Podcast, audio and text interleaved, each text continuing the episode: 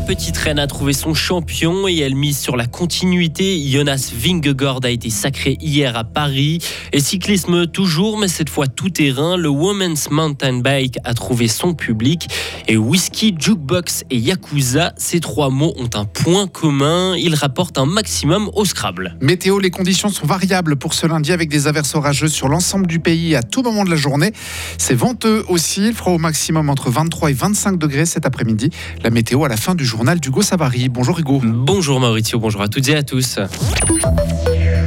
Clap de fin sur le Tour de France. L'édition 2023 a été remportée hier par Jonas Vingegaard. Le Danois signe un doublé après son sacre de l'an dernier.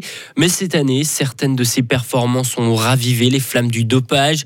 Écoutez l'un de nos envoyés spéciaux, notre collègue de la RTS, Patrick Deletro. C'est inévitable dès lors qu'une performance est exceptionnelle. Et celle de Jonas Vingegaard l'a été lors du contre-la-montre de, de Combloux, mais aussi sur l'ensemble du Tour. Il y a d'un côté des questions qui se posent sérieusement des doutes que, j'ai aussi devant tant de, domination, et puis de l'autre des propos de tout simplement de, de café du commerce, de, de juilletistes du cyclisme, comme euh, je me permets de les appeler.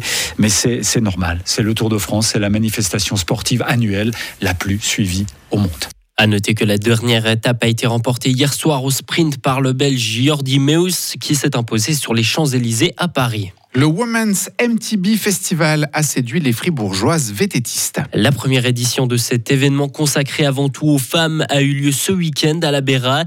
Différentes activités étaient proposées durant deux jours, des cours techniques, des ateliers de mécanique, un pump track challenge ou encore une conférence sur la place de la femme dans le sport. Le but, rendre les femmes qui pratiquent le VTT plus à l'aise dans leur sport et leur permettre de s'améliorer.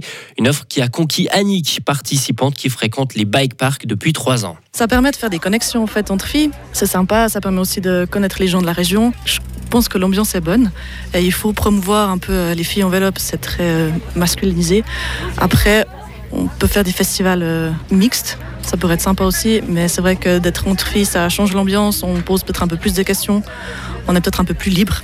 En tout, le festival a attiré une soixantaine de personnes sur tout le week-end, des femmes mais aussi quelques hommes.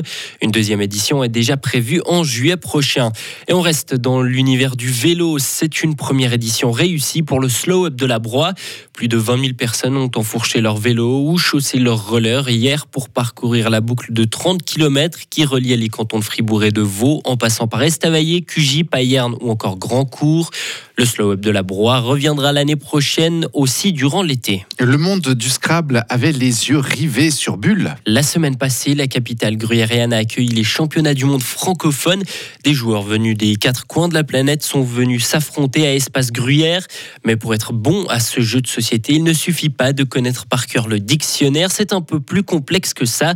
Vincent Pirlet est habitué des compétitions et membre de l'équipe de Suisse de Scrabble. Contrairement à ce qu'on peut souvent croire, les gens qui sont plutôt doués pour le Scrabble en compétition sont plutôt des gens matheux. En fait, les mots sont uniquement le moyen qu'on utilise pour marquer des points. Le but, en fait, le, premier but, c'est de marquer le maximum de points. Donc, il faut avoir l'esprit euh, d'analyse un peu mathématique, d'optimisation euh, entre les points euh, que représente chaque lettre et puis les cases de la grille pour optimiser au maximum ses points. Et puis, effectivement, ensuite, pour progresser énormément, il faut connaître le maximum de mots parce que quand la meilleure solution, c'est un mot qu'on ne connaît pas, on n'a aucune chance de le trouver. Donc, forcément, qu'on va perdre des points par rapport à la meilleure solution.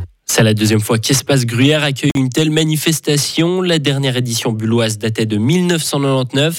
Et puis le meilleur joueur suisse dans la catégorie championnat du monde classique et fribourgeois, il s'agit d'Enzo Ierli qui est arrivé 9e. Ce sont 250 000 festivaliers qui ont vibré sur la plaine de l'As. L'édition 2023 du Paléo Festival s'est bouclée hier sur un bilan positif. Six jours à guichet fermé où les visiteurs ont pu danser devant les performances de Rosalia, Damso ou encore Aya Nakamura. Une 46e édition qui a aussi accueilli un heureux événement, la naissance d'un bébé au camping dans la nuit de jeudi à vendredi. La prochaine édition de Paléo aura lieu du 23 au 28 juillet 2024.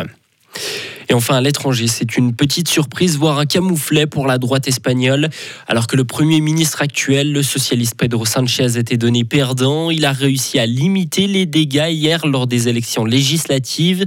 Après dépouillement de 99% des suffrages, le Parti populaire de droite et son allié, le parti d'extrême droite Vox, ne comptabilisent que 169 sièges. La majorité est fixée à 176. Pedro Sanchez a donc une place, a donc une chance de se maintenir en place. Va certainement pouvoir compter sur des partis basques et catalans pour qui le groupe d'extrême droite Vox est l'ennemi juré. Retrouvez toute l'info sur frappe et frappe.ch. La météo avec Les Cabs, votre partenaire tout en sécurité. Le ciel est changeant ce matin, souvent nuageux, avec des averses ou des orages localement forts, avec d'importants cumuls de précipitations. Meilleur de ce lundi, il fera au maximum 24 degrés en pleine. Demain, mardi, ça va rester changeant, avec par moments des averses ou des orages plus fréquents le long des Alpes et en deuxième partie de journée. Il fera entre 15 et 21 degrés en pleine. Demain, mercredi, ça devrait toujours être changeant, mais avec de belles éclaircies. Jeudi, le temps devrait être globalement ensoleillé.